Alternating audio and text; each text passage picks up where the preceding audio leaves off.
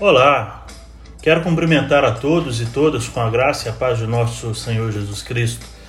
Eu sou Luiz Cláudio, da Paróquia da Santíssima Trindade em São Paulo, e hoje quero convidá-los a refletir na palavra de Deus escrita na primeira carta de Paulo aos Coríntios, capítulo 15, versos 50 a 57.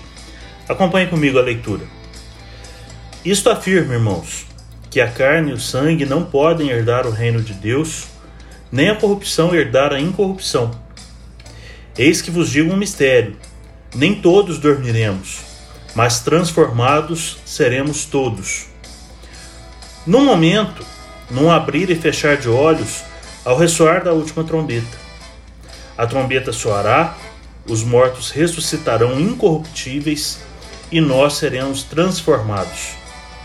Porque é necessário que este corpo corruptível se revista da incorruptibilidade e que o corpo mortal se revista da imortalidade. E quando este corpo corruptível se revestir de incorruptibilidade, e o que é mortal se revestir de imortalidade, então se cumprirá a palavra que está escrita: Tragada foi a morte pela vitória. Onde está, ó morte, a tua vitória? Onde está, ó morte, o teu aguilhão? O aguilhão da morte é o pecado e a força do pecado é a lei. Graças a Deus que nos dá a vitória por intermédio de nosso Senhor Jesus Cristo. Que Deus abençoe a leitura da Sua palavra. O capítulo 15 de 1 aos Coríntios é o grande tratado teológico do apóstolo Paulo sobre a ressurreição de Jesus. Partindo da premissa de que Cristo ressuscitou e apresentando evidências desse fato histórico, como por exemplo o Senhor ter sido visto por Pedro, pelos demais apóstolos e por um grande número de discípulos e discípulas, Paulo conduz essa narração pela verdade de que a ressurreição de Jesus é o centro da nossa fé e a razão da nossa esperança.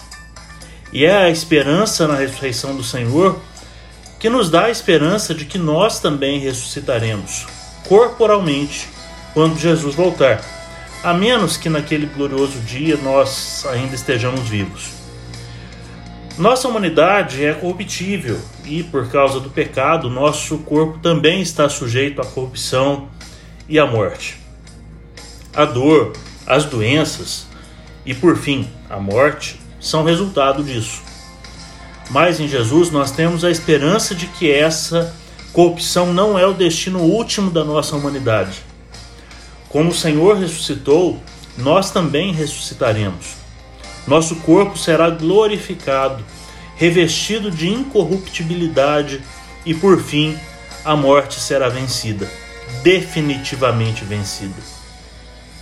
Nesses dias em que o desespero e a desesperança parecem tomar conta do país, que milhares de vidas são ceifadas diariamente por causa de uma doença para a qual já existe vacina, mas graças à ineficiência de nossos governantes, poucos já tiveram acesso a ela.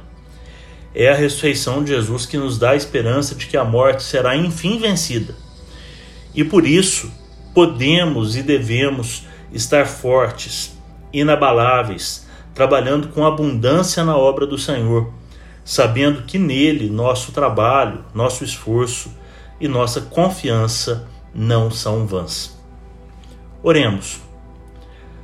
Senhor nosso Deus, que pela ressurreição de teu Filho nos deste a garantia da nossa própria ressurreição, dá-nos viver nessa esperança para que naquele dia glorioso nosso corpo corruptível seja revestido da tua incorruptibilidade a vitória de Jesus sobre a morte nos dá a certeza de que, revestidos de tua glória, não mais haverá dor, luto ou pranto.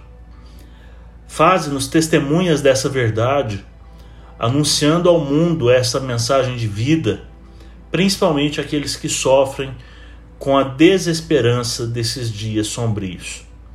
Que vivamos sempre fortes e inabaláveis, pois no Senhor o nosso trabalho não é vão. Em nome de Jesus, teu Filho. Amém. Que Deus nos abençoe.